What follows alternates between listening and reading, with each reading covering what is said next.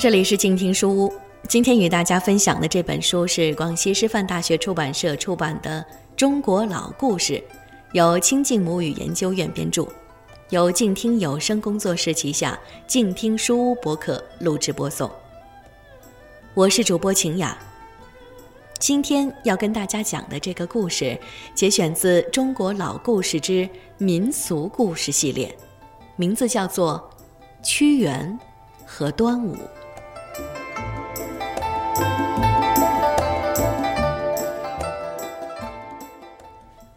五月五是端阳，吃粽子撒白糖，龙船下水喜洋洋。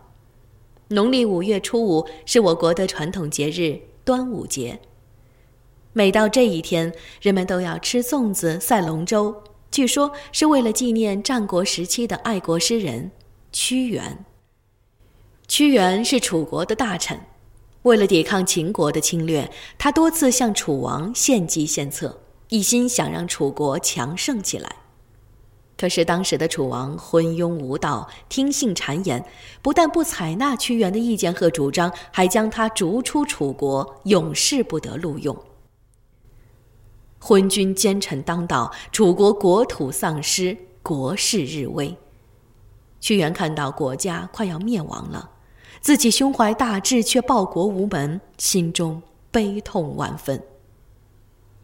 他一气之下，就在五月初五这一天投进汨罗江自尽了。听说屈原大幅投江，沿岸的老百姓纷纷划船去寻找他的尸体，可是始终都没有找到。一天早晨，一位渔翁发现江里的鱼儿纷纷向东游去。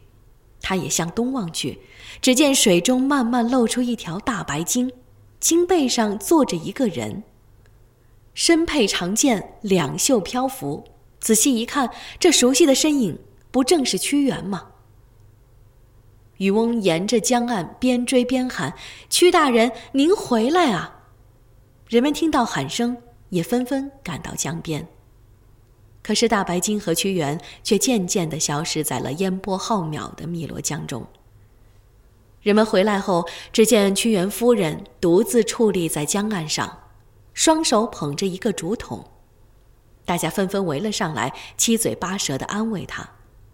屈原夫人平静地说：“我想，先生活在这个世上，忧愁太深了。这清清的汨罗江水，或许能够冲走他的忧愁。”就让他去吧。先生最爱吃这糯米蒸饭，我这就给他献上。说着，他把竹筒往江中一抛，竹筒便顺着水流向东飘去了。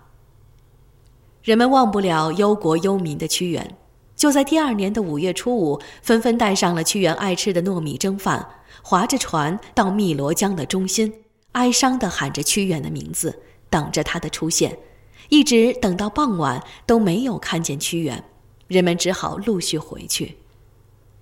只有屈原夫人仍然站在江边，对着江水诉说衷肠。暮色很快笼罩了江面，屈原夫人仿佛看见有条大鲸鱼向自己游来，不禁又惊又喜，纵身就跃进了滔滔的江水里。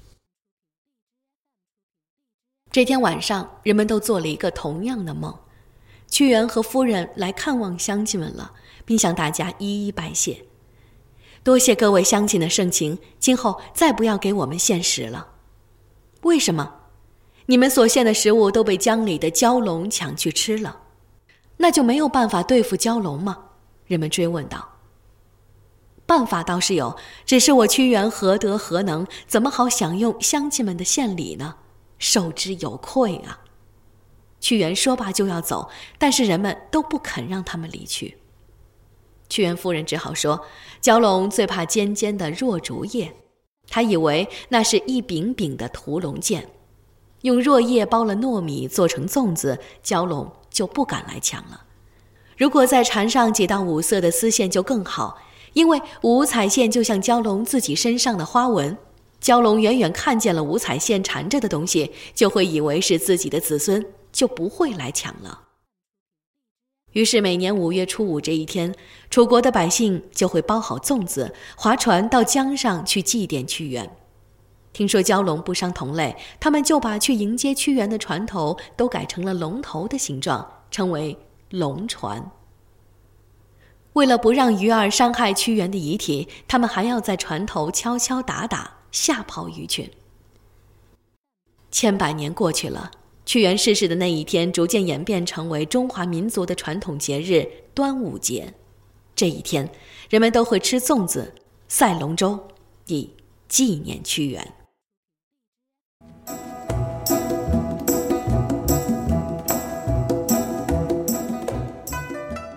各位听友，刚才听到的故事呢，是选自广西师范大学出版社出版的《中国老故事》这本书。这是一套专为中国孩子编写的民间故事集，带领孩子走进根植于我们骨血里的传统文化，感受中华文明之美。由静听有声工作室旗下静听书屋博客录制播送。我是主播晴雅，希望你喜欢我的节目。也欢迎在新浪微博搜索 DJ 赵敏与我互动留言，再会。